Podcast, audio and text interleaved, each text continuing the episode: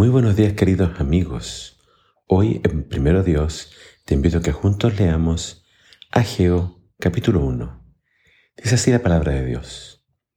Por medio del profeta Ageo, el Señor les envió un mensaje a Zorobabel, hijo de Salatiel, que era el gobernador de Judá, y al jefe de los sacerdotes, Josué, hijo de Josadac. Esto sucedió el día primero del mes sexto del segundo año del reinado de Darío, rey de Persia. El Señor Todopoderoso les preguntó, ¿por qué andan todos diciendo que todavía no es tiempo de reedificar mi templo en Jerusalén? Luego el Señor les volvió a hablar a través del profeta Geo. ¿Cómo es posible que ustedes vivan en casas bien hermosas, mientras mi templo permanece en ruinas? Yo, que soy el Señor Todopoderoso, les digo, Tengan mucho cuidado con lo que están haciendo. Siembran mucho, pero recogen poco. Comen, pero quedan con hambre. Beben, pero quedan con sed. Se visten, pero la ropa, que la ropa no los calienta y el salario no les alcanza para nada. Piensen muy bien lo que están haciendo. Se los digo yo, el Señor Todopoderoso. Suban a las montañas traigan madera y reedifiquen mi templo. Eso me alegrará mucho y ustedes serán recompensados.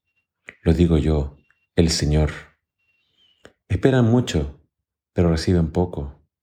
Lo que logran guardar en sus casas, yo lo hago desaparecer de un soplo. ¿Por qué? Porque mi templo yace en ruinas y a ustedes nada les importa. Su única preocupación es el adorno de sus propias casas.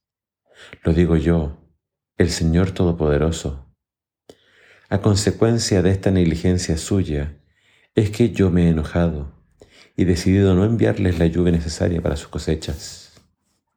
En realidad, he decidido que haya sequía en el valle y sobre los montes, una sequía que hará marchitar el trigo, las uvas, los olivares y todas sus cosechas una sequía que destruirá todo aquello por lo que han trabajado arduamente, de modo que tanto ustedes como sus animales padecerán sed y hambre.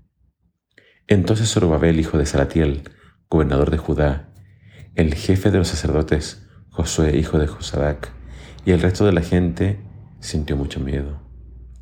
Por eso estuvieron dispuestos a obedecer el mensaje que el Señor su Dios les había enviado por medio del profeta Geo. Entonces, después de que cambiaron de actitud, el Señor envió de nuevo al profeta Geo para que les dijera, yo estaré con ustedes, ayudándoles a cumplir este buen propósito. Fue así como el Señor animó a Zorobabel, hijo de Salatiel, gobernador de Judá, al jefe de los sacerdotes Josué, hijo de Josadac, y al resto del pueblo, para que comenzaran a trabajar en la reconstrucción del templo de su Dios, el Señor Todopoderoso. Así que comenzaron los trabajos el día 24 del mes sexto del segundo año del reinado de Darío, rey de Persia.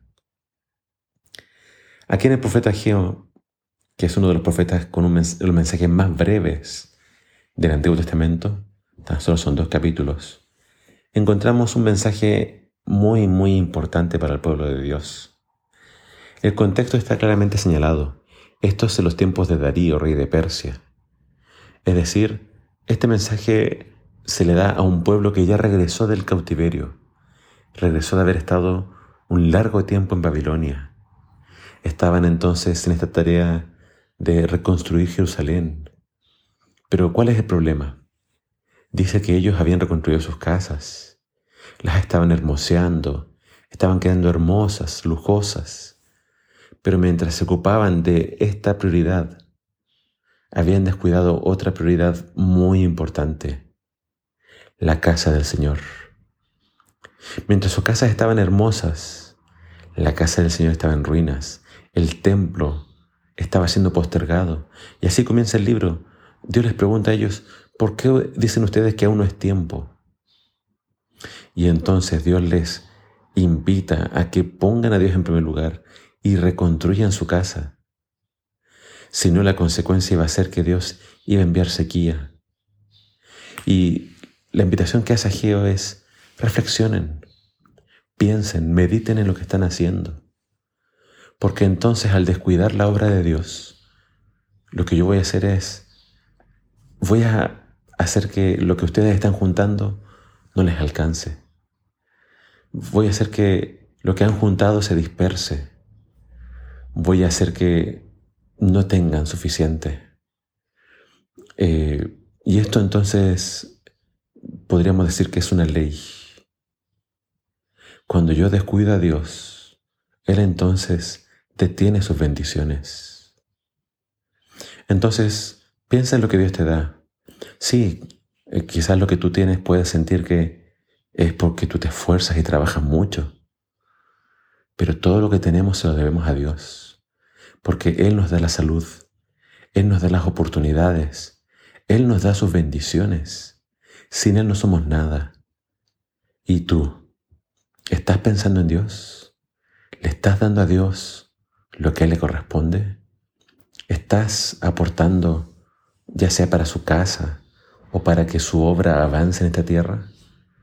No descuides la parte que le corresponde a Dios, para que entonces no falten las bendiciones en tu vida. Tampoco esto deberá ser eh, tú me yo te doy. Eh, en el caso de Dios, Él es nuestro Padre, Él es nuestro Rey, Él es el soberano. Y lo que tú le des tiene que ser simplemente por gratitud, una respuesta a todo lo que Él hace en tu vida. Piensa bien en lo que estás haciendo. Que el Señor te bendiga.